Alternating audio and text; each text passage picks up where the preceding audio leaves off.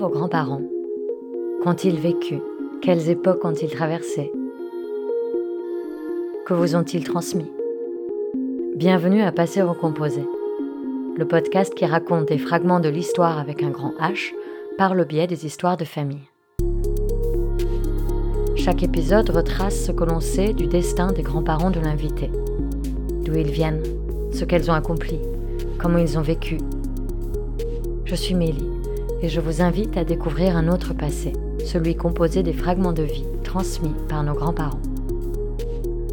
Dans cet épisode, c'est qui est Miss, poétesse, afroféministe, blogueuse et chroniqueuse, qui raconte la vie de sa grand-mère, Andoun. Au travers de cette biographie sonore, on découvre une femme puissante, déterminée, énergique, fêtarde et inspirante. Andoun semble ne rentrer dans aucune case. Ah là là, ma grand-mère, c'est ma grand-mère, c'est un phénomène. Euh, je vais parler d'elle parce que c'est la que je connais bien et que ma grand-mère, c'est un peu comme euh, ma deuxième mère en fait.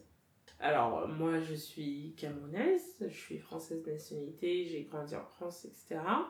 Mais mes parents sont camerounais, mes grands-parents sont camerounais, et donc la grand-mère dont je vais parler, c'est ma grand-mère maternelle, qui est camerounaise. Donc ma grand-mère, elle est née au Cameroun en 1951. Euh, donc euh, le Cameroun est encore sous protectorat slash euh, domination française en grande partie et partie anglaise. Et ma grand-mère naît dans un petit village du centre du Cameroun qui s'appelle Nyokon. Donc ma grand-mère fait partie du peuple Nyokon et pas de l'ethnie Nyokon, je déteste le mot ethnie. bou le mot ethnie, il faut le bannir ce mot qui ne veut rien dire. Mais elle fait partie donc d'un peuple qui a sa propre langue, qui est aussi le Nyokon. Ma grand-mère euh, née en juillet, elle fait partie d'une grande fratrie. Euh, elle a beaucoup de sœurs et de frères, je crois 6 ou 7 il me semble. Et elle, elle arrive euh, presque en dernier, elle est au milieu quoi. Elle a genre deux sœurs déjà qui sont plus grandes qu'elle et peut-être un frère. Je me souviens plus trop. Bref. Son père lui dit depuis qu'elle est petite qu'elle est spéciale qu'elle est spéciale, qu'elle, elle va pas être comme toutes les autres, qu'elle va pas être comme ses frères et sœurs, et du coup, bah, c'est un peu la chouchoute, quoi. et euh, ça lui permet d'éviter certaines tâches, euh, parce que ma grand-mère fait partie donc du peuple Nyokon, et sa famille, c'est une famille d'agriculteurs, en gros. Ils ont leur maison, ils ont leur terrain, ils ont leur champ.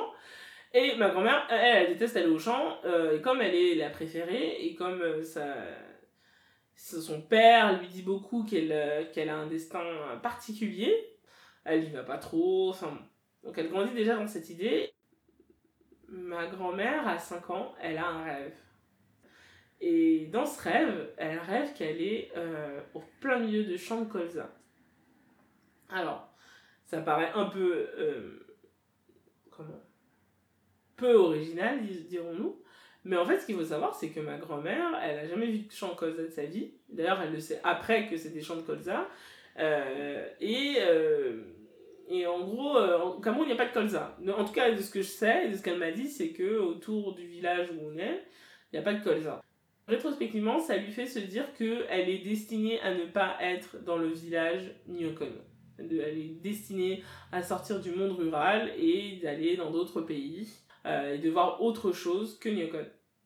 Donc voilà, donc ma grand-mère fait sa petite vie, euh, voilà, son père il est chef, donc une espèce, il a un certain statut social au sein du groupe Nyokon, elle fait sa petite. Comme une fille en fait euh, classique dans les années 50 euh, dans un village quoi. Puis euh, il y a quand même quelques troubles parce que en fait c'est aussi la période de l'indépendance, donc il y a quelques troubles, quelques déplacements, etc. Mais bon, c'est pas ça exactement qui lui marque. Ce qui lui marque, c'est le fait qu'elle est spéciale, que qu'elle va s'en sortir, quoi qu'il arrive. À un moment, elle, elle a 15 ans et elle tombe enceinte. Elle tombe enceinte après une rencontre avec quelqu'un de plus âgé. Euh, bon, elle décide de garder l'enfant, elle est plus en mode bon, euh, il est là. Et elle le cache à ses parents. Parce que ses parents, ils sont pas super chauds. Je pense que, parce que justement, son père euh, voulait qu'elle ait mieux, voulait qu'elle s'épanouisse, qu'elle fasse des choses, et en plus, l'homme n'est pas forcément là sur le coup. Et donc, du coup, euh, elle, cache elle cache cette grossesse à ses parents jusqu'au sixième mois de grossesse, où, ben, en fait, ils commencent à se douter de quelque chose parce que, bon, ça commence à se voir, bah, les parents sont sur le coup assez énervés, mais euh, il y a aussi l'idée qu'un enfant, c'est une bénédiction, finalement. On peut pas être énervé trop longtemps et qu'on va soutenir, en fait, notre fille. Euh, bon, bah, elle est enceinte, pas exactement ce qu'ils rêvaient pour leurs enfants, mais bon, on va quand même la soutenir. Donc, elle reste dans la famille avec l'enfant. Elle, me raconte toujours l'anecdote du moment où la personne, donc le père de l'enfant, arrive et que son, son, propre père à elle est super en colère en disant non, je veux pas lui pardonner, euh, il a qu'à dégager, qu'est-ce qu'il a fait à ma fille euh. Et puis ça, et, et elle, du haut de ses 15 ans, dit à son père non, non, il a le droit de dire de voir son enfant, euh, tu le laisses, etc. Bon, on voyait vraiment que c'était la chouchoute quoi, parce que son père l'écoutait beaucoup. C'est quand même quelque chose qui marque sa vie parce que c'est son seul enfant qui est ma mère.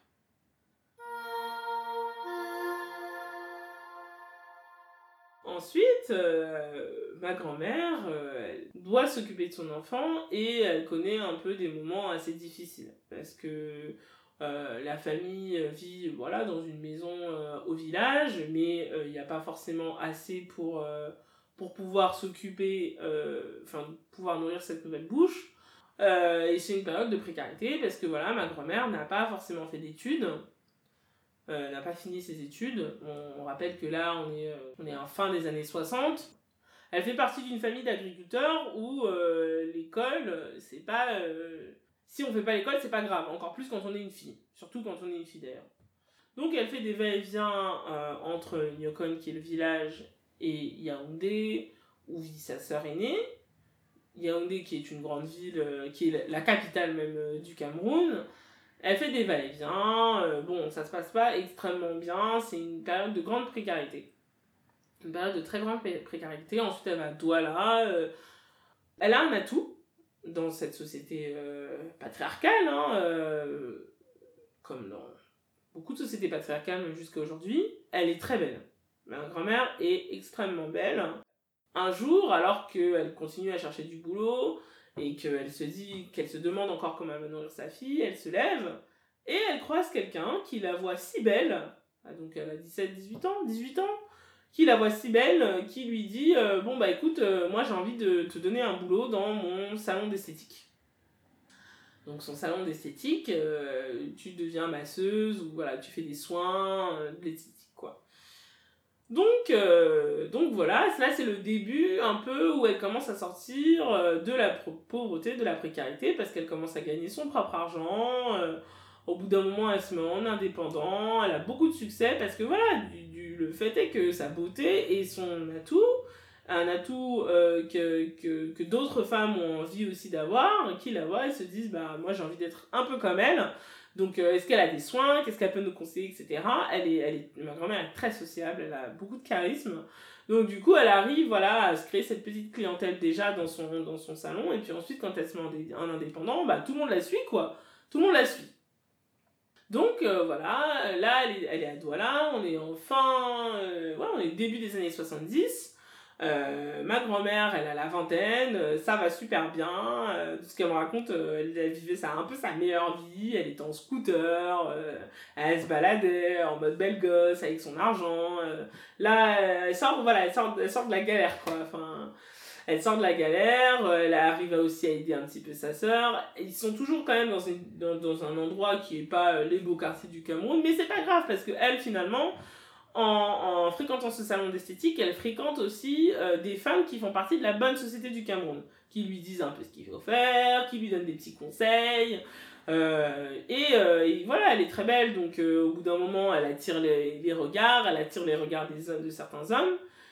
Et, et ce que j'ai oublié de dire, c'est que ma grand-mère, elle est un peu snob. Elle aime beaucoup, elle est même très snob. Et donc, du coup, ma grand-mère, elle dit, elle se dit que, ben, comme son atout, c'est sa, sa beauté, qu'elle est très belle, et ben, elle, elle veut le meilleur, en fait. Donc, elle décide de sortir avec des hommes assez riches. Elle est toujours sous la coupe de sa grande sœur, qui, est, qui a très peur du candidaton. Donc, elle veut pas non plus que sa, que sa, sa petite sœur ait une, mauvaise réputation, parce qu'on est quand même, voilà, la beauté d'une femme est sa seule valeur, mais il faut pas trop qu'elle en profite, quoi. Donc, euh, bon, voilà ce que pense sa, sa, grande sœur. Mais elle, voilà, elle fréquente cette, cette société grâce à sa beauté. Et ça lui permet aussi voilà, de trouver de nouvelles clientes, d'avoir un peu plus d'argent, etc.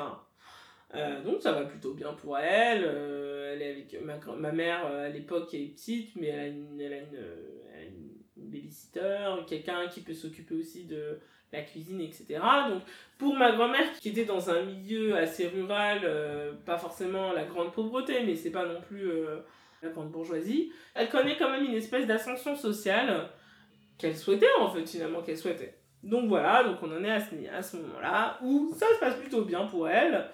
Et euh, voilà. Je pense que si un homme riche lui avait proposé, un très riche lui avait proposé de se marier, elle se serait mariée.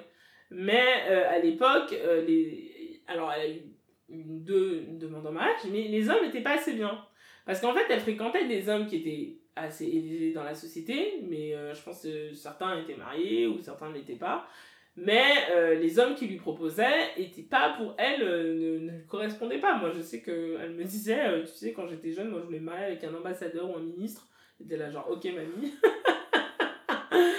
ok, mamie. Mais bon, elle est très. En fait, ma grand-mère aussi, ce qu'il faut savoir, c'est qu'elle a un très fort caractère. Je pense que je pense à d'elle, mais bon.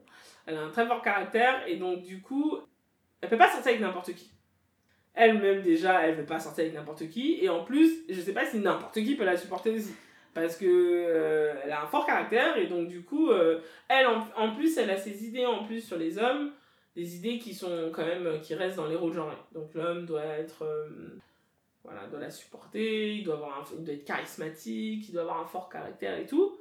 Mais elle, déjà, comme elle a déjà un fort caractère, c'est chaud Tu vois? Donc, euh, je pense que pendant un moment, elle disait qu'elle voulait se marier, hein, parce qu'elle reste quand même assez conservatrice là-dessus. Mais, juste pas avec n'importe qui. Je pense que. En fait, le truc, c'est que. Déjà, à ce moment-là, elle commence à vivre seule, elle arrive à se prendre en main, elle arrive à prendre en main son enfant, enfin.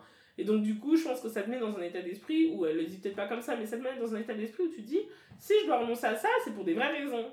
C'est pas avec euh, le premier venu, quoi. D'ailleurs, il y en a qui l'ont demandé, elle a dit non, j'ai pas envie d'être avec eux, tu vois. Il y était du classisme aussi un peu dedans, hein. Mais elle était en mode, non, si je me marie avec quelqu'un, c'est quelqu'un qui va me donner une position sociale qui, euh, que je vais trouver euh, acceptable. Sinon, c'est mort.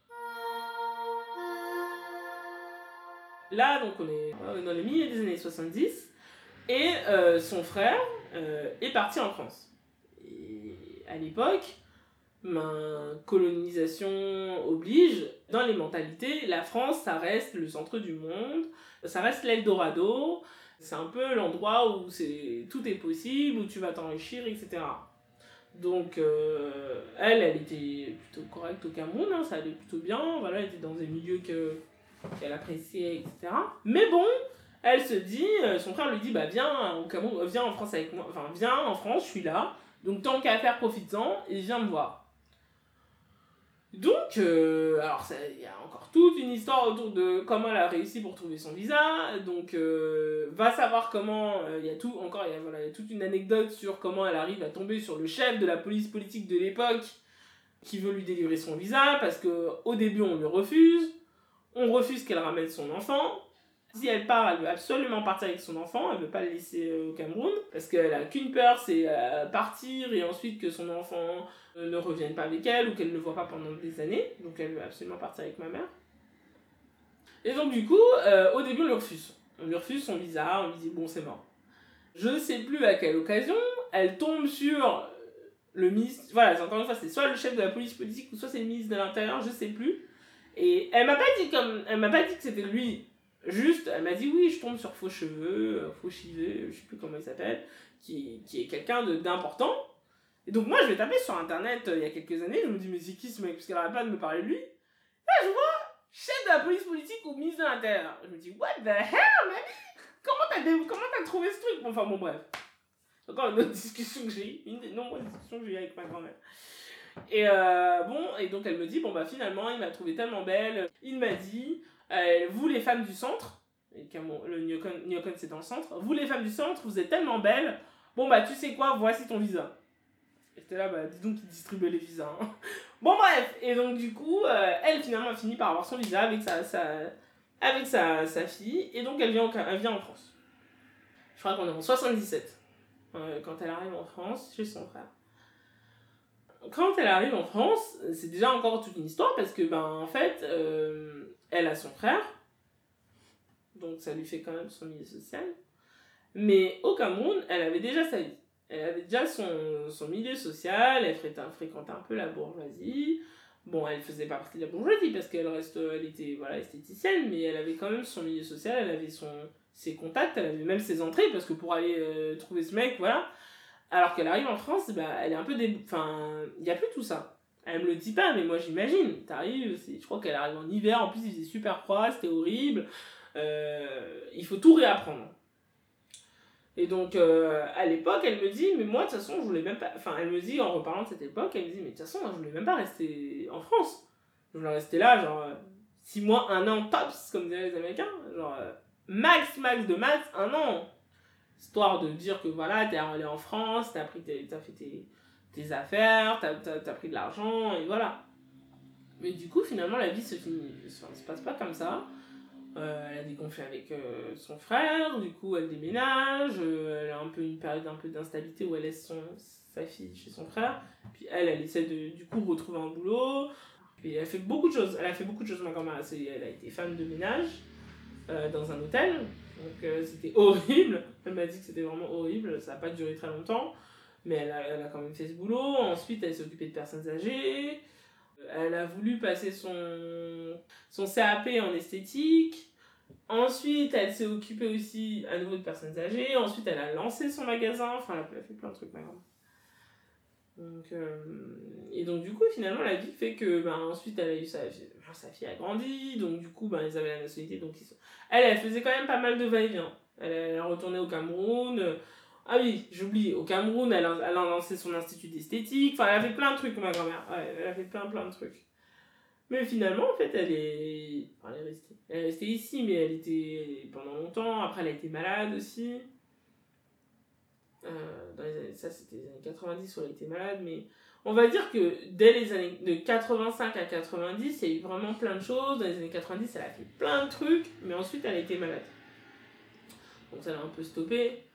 Mais elle a eu aussi toute sa période où elle a, fait, euh, elle a eu un magasin, euh, magasin de vêtements.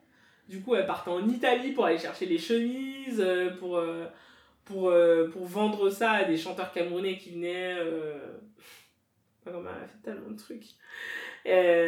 donc, ça, c'était dans les années 2000.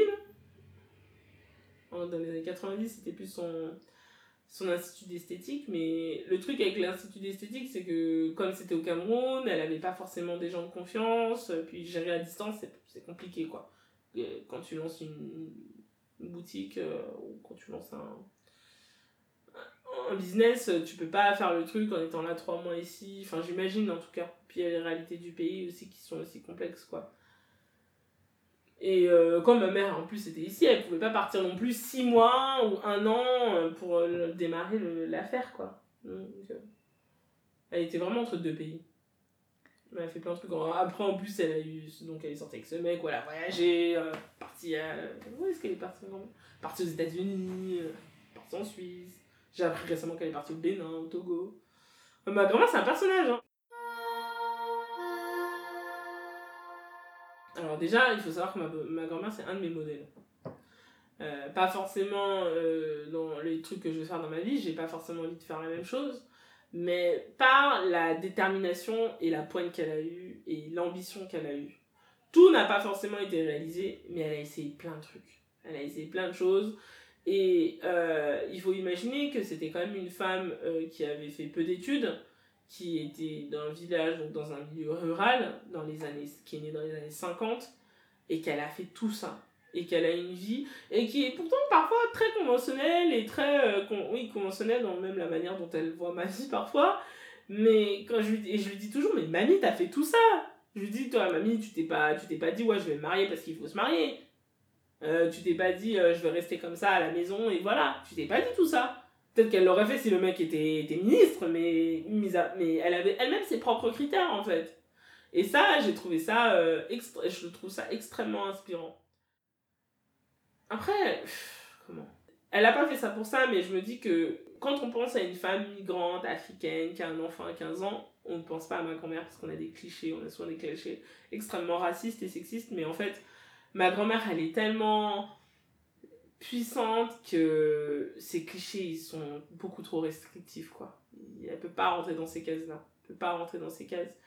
Et c'est ça que je trouve admirable, en fait. C'est sa puissance, la puissance qu'elle a eue, euh, le courage qu'elle a eu et la ténacité qu'elle a eue, euh, qui fait que bah, moi, je suis là maintenant. Euh, c'est ça qui, que j'admire, en fait au-delà du fait qu'elle a été à la fois qu'elle a pu faire de l'esthétique, être femme de ménage, s'occuper des personnes âgées, monter deux business, l'énergie que ça demande. Je me dis, ma grand-mère, si elle était un homme blanc, euh, elle aurait été présidente des États-Unis, hein. Ou elle était présidente du Cameroun, enfin, un homme blanc, elle aurait été présidente, elle aurait eu un poste à responsabilité parce qu'un un tel courage, une telle détermination, une telle. Euh,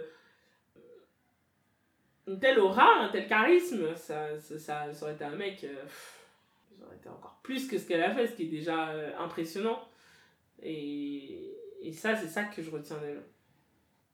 Ma grand-mère enfin, se disait pas féministe, jusqu'à maintenant elle se disait pas féministe. Et même moi j'ai du mal à, dire, à la dire féministe parce que elle est pas, euh, pas du tout critique du patriarcat ou même des inégalités hommes-femmes, elle est pas du tout critique de ça. Euh, mais c'est juste que c'est une badass en fait. C'est ma grand-mère, c'est juste une super badass. Euh, c'est que elle est, elle est incroyable ma grand-mère. Mais elle se dit pas. Moi, je sais que c'est un de mes modèles, que c'est un modèle de, de femme forte. Euh, ma grand-mère, ma mère dans une certaine mesure aussi.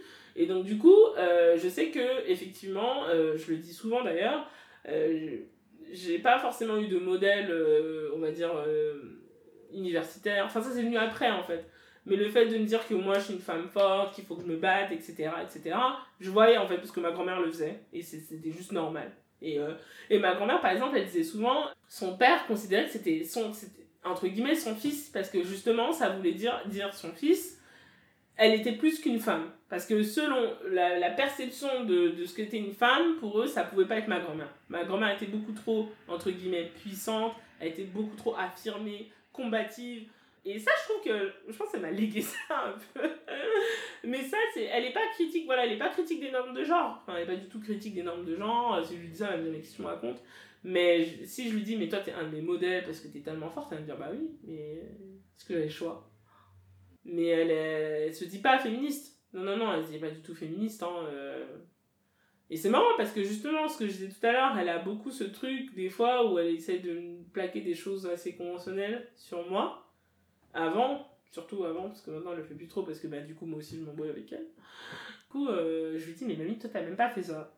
Je lui dis, mais pourquoi tu me demandes de faire ça? Pourquoi tu me demandes de prendre n'importe quel type? Alors elle me dit, ah non, non, non, je te demande pas de prendre n'importe quel type. Hein.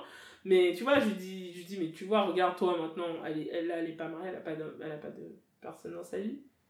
Je sais pas si c'est féministe en fait, tu vois. Je sais pas si c'est féministe, c'est inspirant. Et effectivement, ça m'a permis d'avoir une base solide pour ensuite comprendre comment le féminisme fonctionne, mais je pense pas qu'elle soit féministe.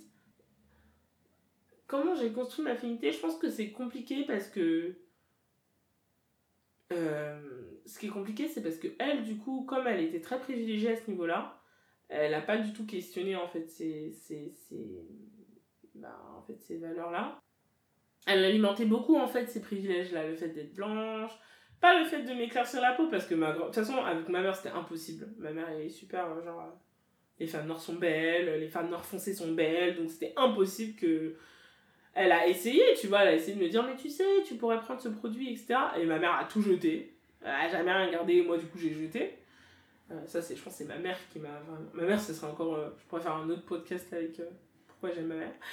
Euh, mais, euh, mais du coup, euh, elle a quand même eu ce truc de, ben, elle est belle, elle est mince, elle est claire de peau, parce que ça joue, en fait, dans une société raciste et sexiste, ben, les critères, c'est la beauté blanche, ou s'approcher de la blancheur, ou être clair, ou le fait d'être foncé, c'est mal. Et donc, du coup, elle a jamais pris de distance par rapport à ça. Donc euh, ça veut dire aussi être la grossophobie, ça veut dire aussi... Euh, c'est pas forcément méchant en fait, c'est plus... Enfin, c'est jamais... Enfin, j'espère que c'est jamais méchant, mais je pense pas, elle veut le mieux pour moi. Mais comme elle veut, elle veut le mieux pour moi et que elle, ça l'a aidé, elle se dit, mais en fait, il faut que tu sois comme ça. Et moi, je disais, mais mamie, euh, de toute façon, je ne ressemble pas à ma grand-mère, déjà aussi. Je ne ressemble pas, j'ai pris beaucoup de la famille de mon père. Donc, c'est vrai qu'il y a souvent eu des moments où je me dis, oh là là, mais vous êtes tellement belle, ma mère aussi, est très belle, enfin moi je la trouve très belle. elle, a elle ressemble beaucoup à ma grand-mère, et donc du coup je me dis ah là là, mais pourquoi moi je j'ai rien pris de vous alors que vous êtes super belle et tout machin. Et, euh, et après moi je suis, enfin c'était je pense compliqué pendant un moment, mais en fait moi comme je suis, j'ai eu la chance d'être féministe, de, de penser aux questions féministes, j'ai eu la chance, et en, et, et, et, en vrai de vrai, c'était pas que ma grand-mère. C'était aussi parce que j'étais dans un milieu où je traînais beaucoup avec des meufs blanches, minces, et donc du coup, ça a encore pas aidé, c'est encore moins aidé. Et je peux pas tout mettre sur ma grand-mère, sur, sur ces, questions-là de grossophobie, de traits, etc. Je pense que c'était aussi le fait d'être dans une société française blanche, grossophobe et tout ce que tu veux, euh, qui a fait que j'ai eu des problèmes de construire ma féminité, en fait. Plus que ma grand-mère, en fait, finalement.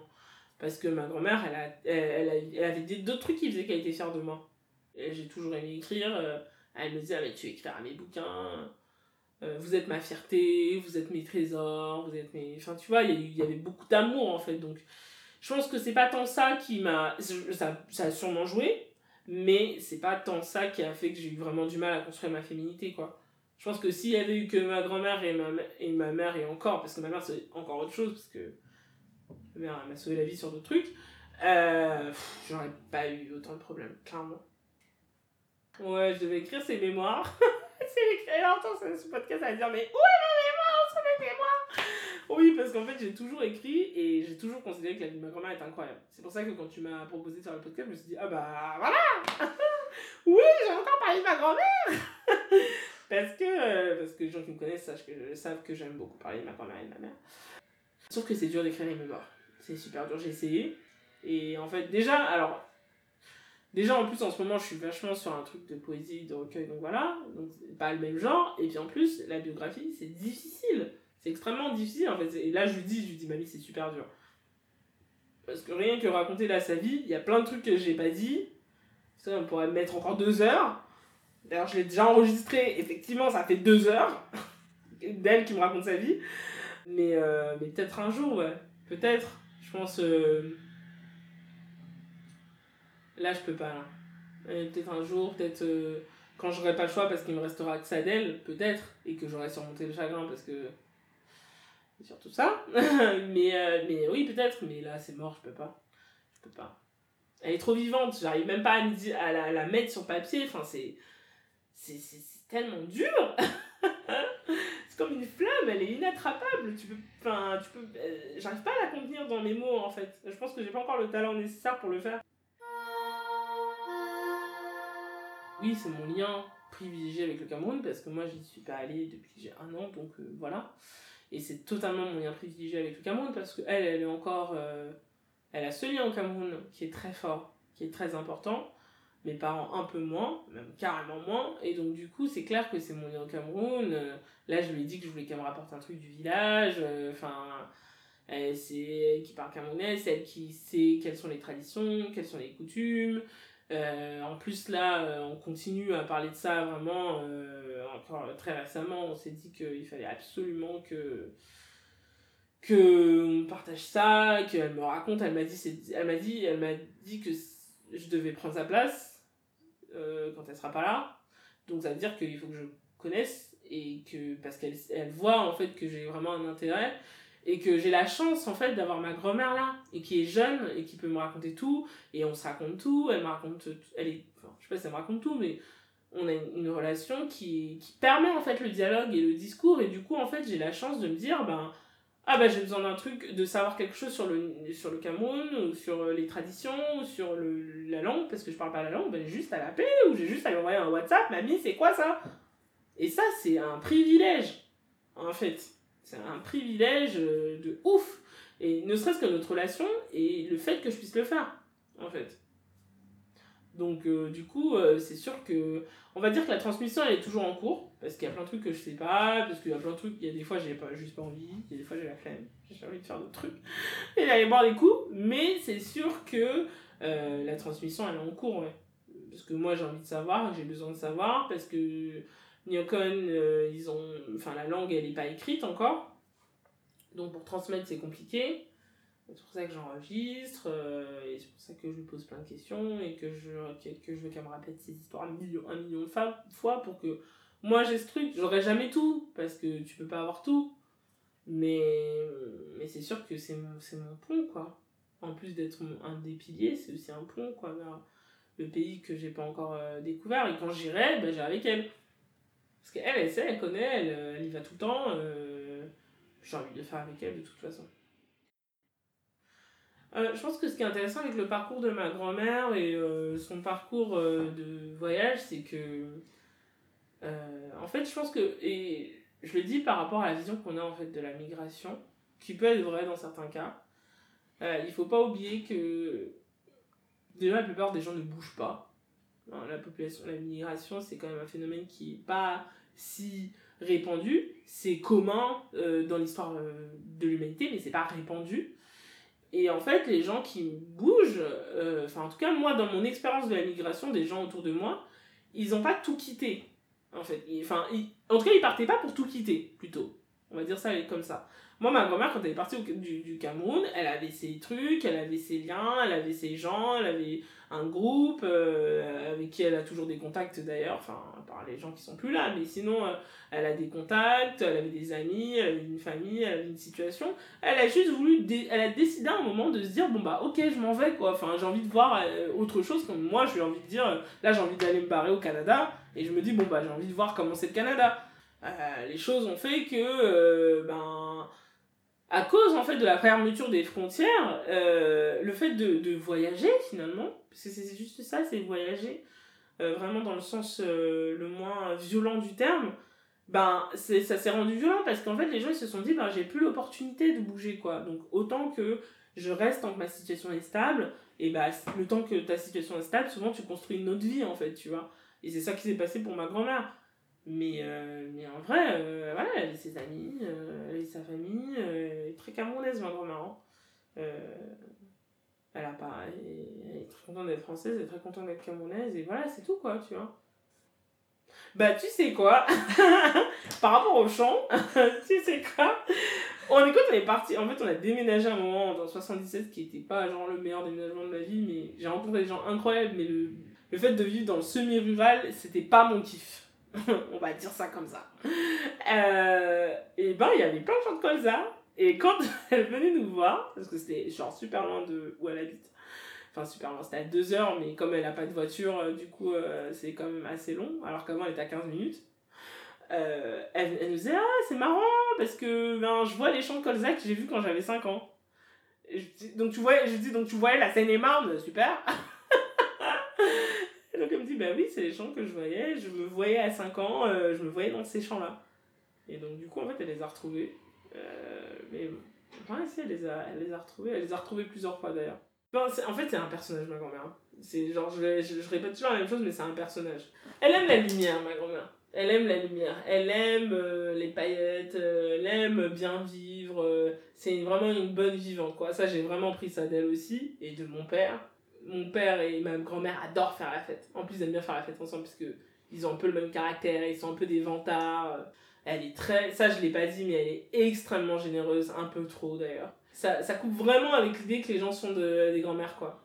En fait, ma grand-mère, c'est vraiment. Je pense qu'on imagine une grand-mère et on n'imagine pas la mienne. On n'imagine pas son caractère, on n'imagine pas une. Maintenant, elle fait un peu plus grand-mère, quoi, parce qu'elle a 68 ans, mais euh, tu vois, elle est elle aime trop faire la fête.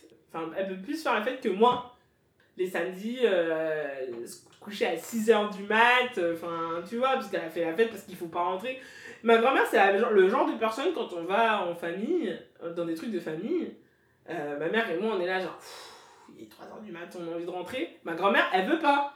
Tu vois, c'est ça en fait, c'est l'opposé et, et, elle a aussi des côtés très grand-mère, hein, de très. Euh, je vais faire la nourriture pour tout le monde, elle a dix fois trop. Euh, je suis généreuse, mes petits enfants, je vous adore, etc.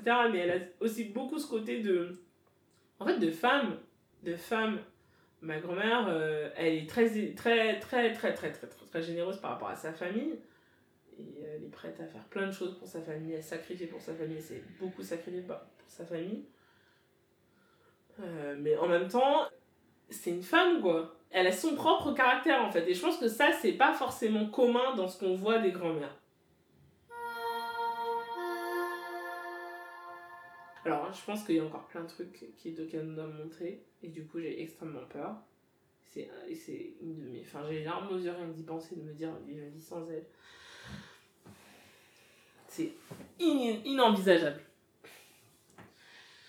Ce qui est chiant parce que c'est la vie, mais c'est inenvisageable. Donc, euh, ça me fait vraiment peur. Mais bon. On a encore plein d'années. Euh, elle a plein de trucs à me montrer, j'espère en tout cas. Donc ça va aller, mais.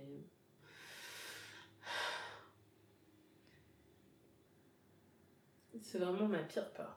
Et c'est impossible. En fait, c'est horrible d'avoir cette peur parce que ça va arriver. Mais bon, à ce qui paraît, on s'en met.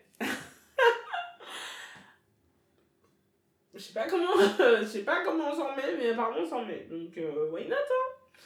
Je veux bien le croire euh, dans l'absolu, tu vois. Mais ça, c'est vraiment ma pire peur, quoi.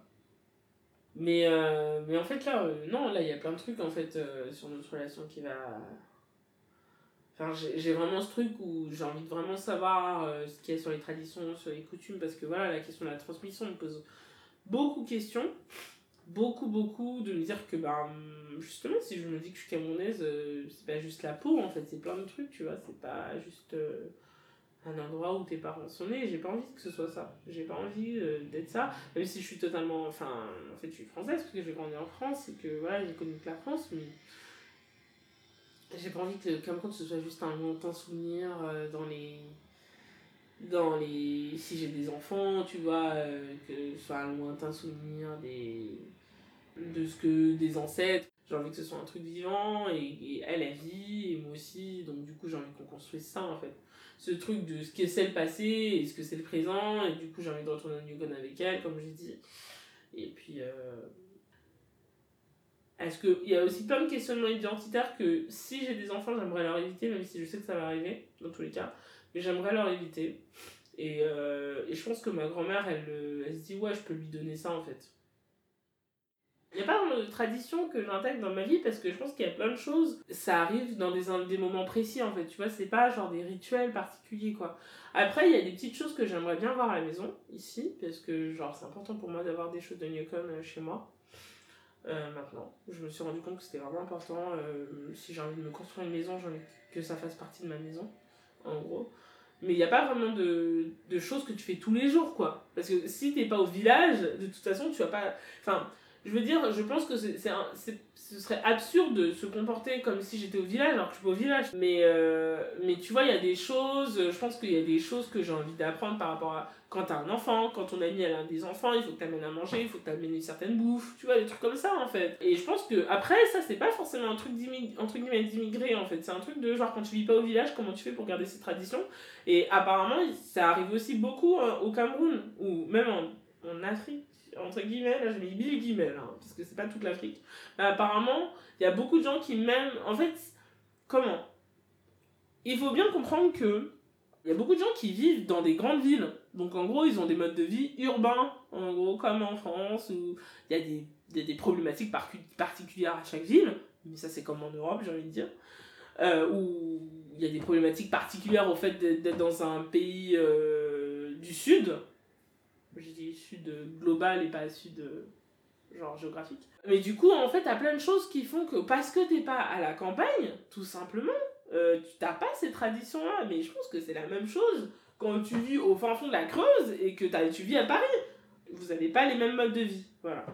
Donc, euh, donc moi, je vais pas faire comme si j'étais. Comme, comme quelqu'un qui, qui vivrait. qui est auvergnat, va pas faire comme s'il vivait au fin fond de l'Auvergne comme éleveur moi, je vais pas faire comme si j'étais agricultrice à Nyokon.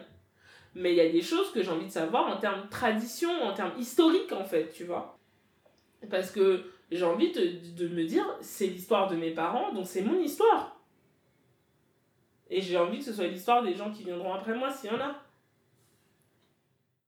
Franchement, j'aimerais avoir des, des objets, des bibelots, mais là j'ai envie d'avoir de la terre. Quand j'ai dit ça à ma grand-mère, je me suis dit, ouais, j'ai envie d'avoir de la terre en fait un truc qui me qui manque en fait qui enfin qui m'enracine du coup puisque c'est de la terre qui m'enracine un truc qui manque un truc qui me fait me dire bah en fait là je suis en train de me construire Et que même si je vais à école, je vais jamais vraiment être chez moi, à part si j'y reste 2-3 ans, et là ce sera chez moi parce que bah, j'y vivrai. Donc euh, il faut être honnête. Euh, enfin, moi j'essaye d'être euh, le plus honnête possible dans ma démarche. C'est pas parce que j'ai de la terre que je peux dire que ça c'est. Tu vois Mais en même temps, si j'ai envie de construire une maison, j'ai envie que ça, ça fasse partie de ma maison en fait. Merci encore à toi, Kiemis. Et vous, auditeurice, si vous souhaitez lire sa poésie, sachez que la réédition de son recueil À nos humanités révoltées sort en janvier. Vous pouvez aussi l'écouter dans Quoi de meuf, un podcast féministe intersectionnel, et dans l'épisode 6 du Book Club, où elle parle de trois de ses livres préférés. Merci à vous, auditeurice, pour votre écoute. Comme toujours, si cet épisode vous a plu, vous pouvez mettre des étoiles et des commentaires sur Apple Podcast ou l'application Echo.